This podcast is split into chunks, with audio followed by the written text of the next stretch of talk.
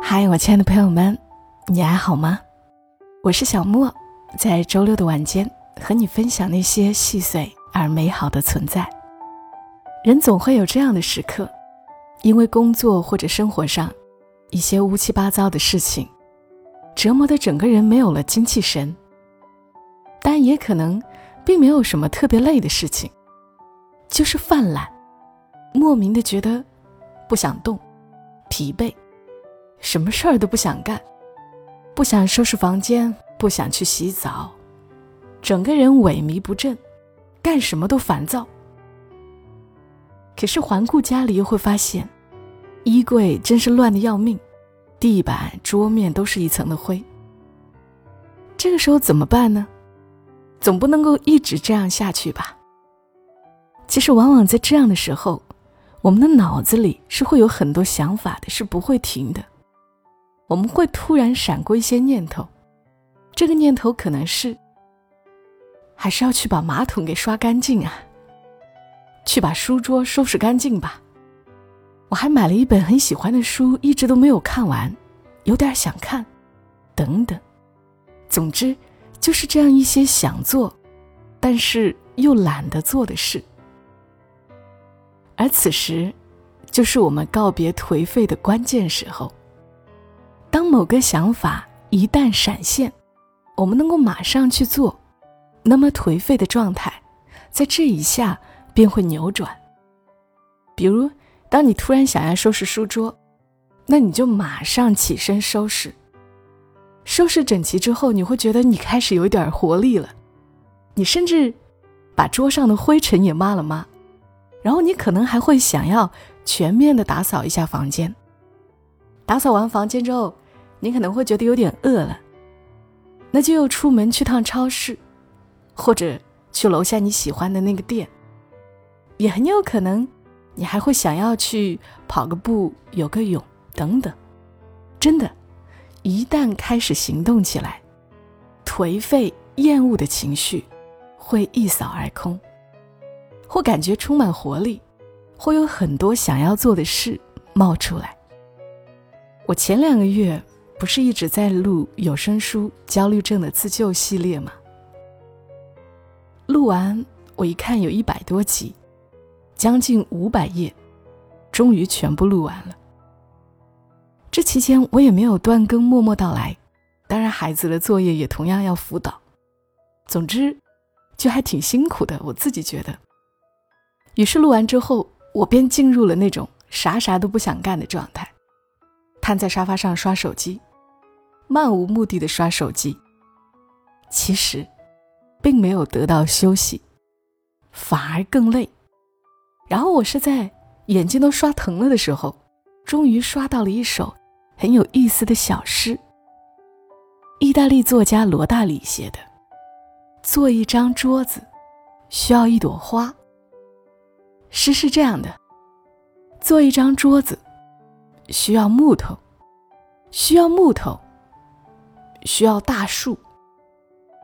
要有大树，需要种子；要有种子，需要果实；要有果实，需要花朵。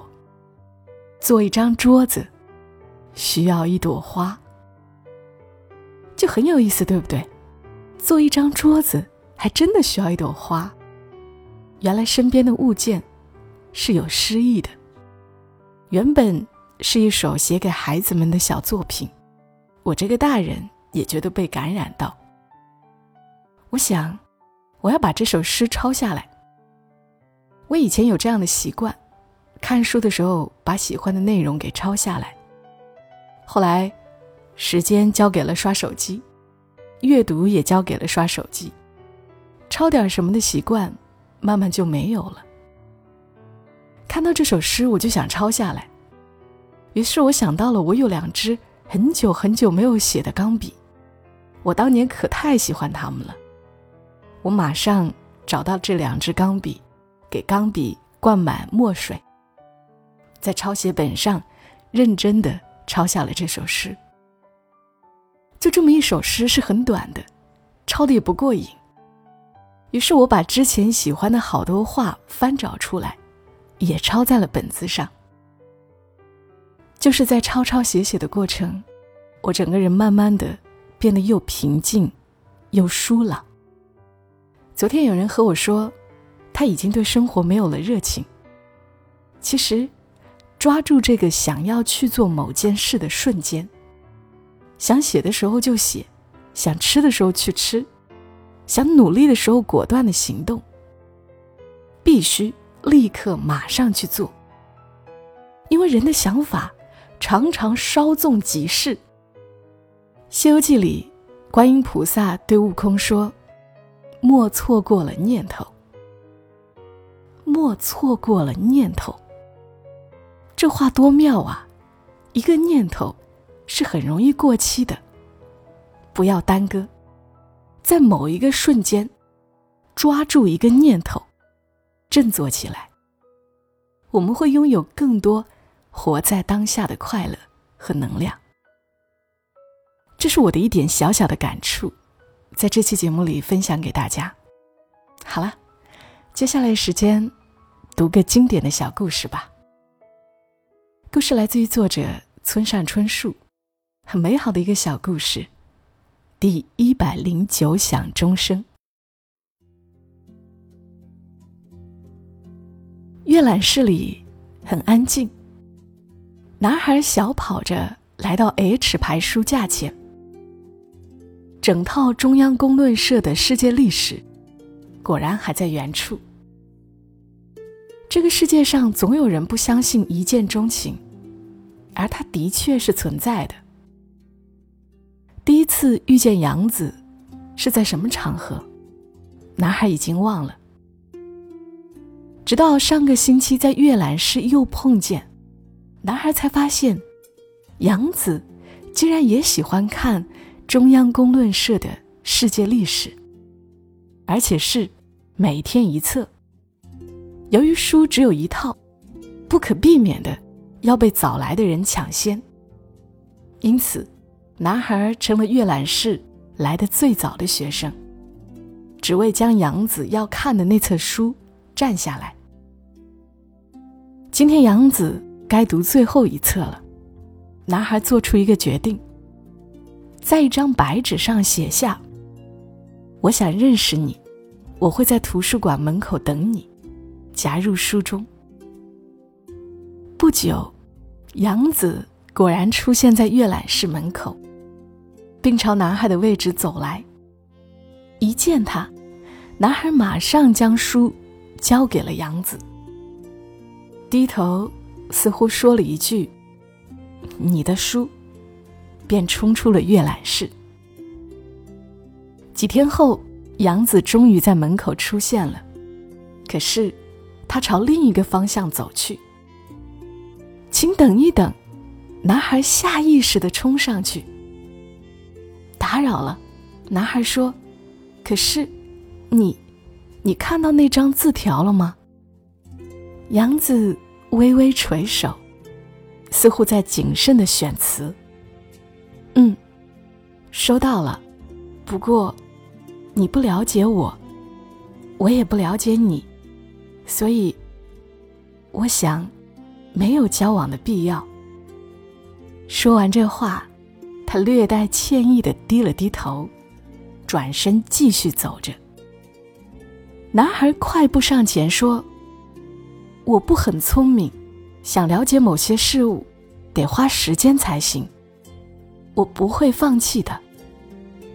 过了不久，男孩随手拿起一本书，依然去上杨子系里的课。因为这次挑的位置好，恰巧坐在了杨子身后。我这牙痛病，不知何时会好呢？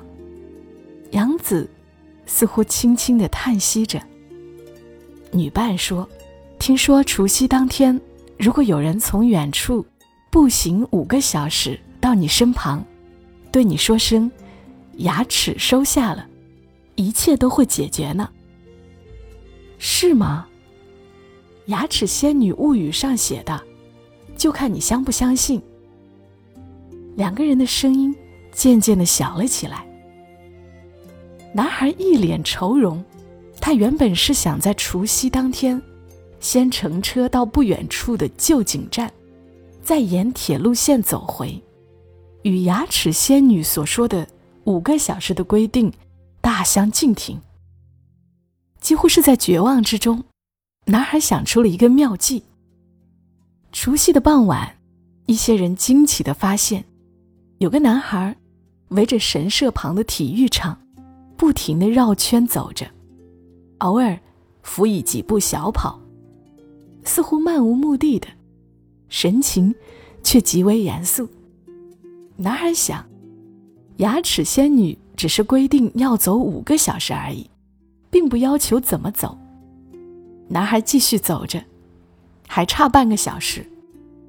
男孩有些焦急的朝神社里的大钟旁的古槐树走去。当然。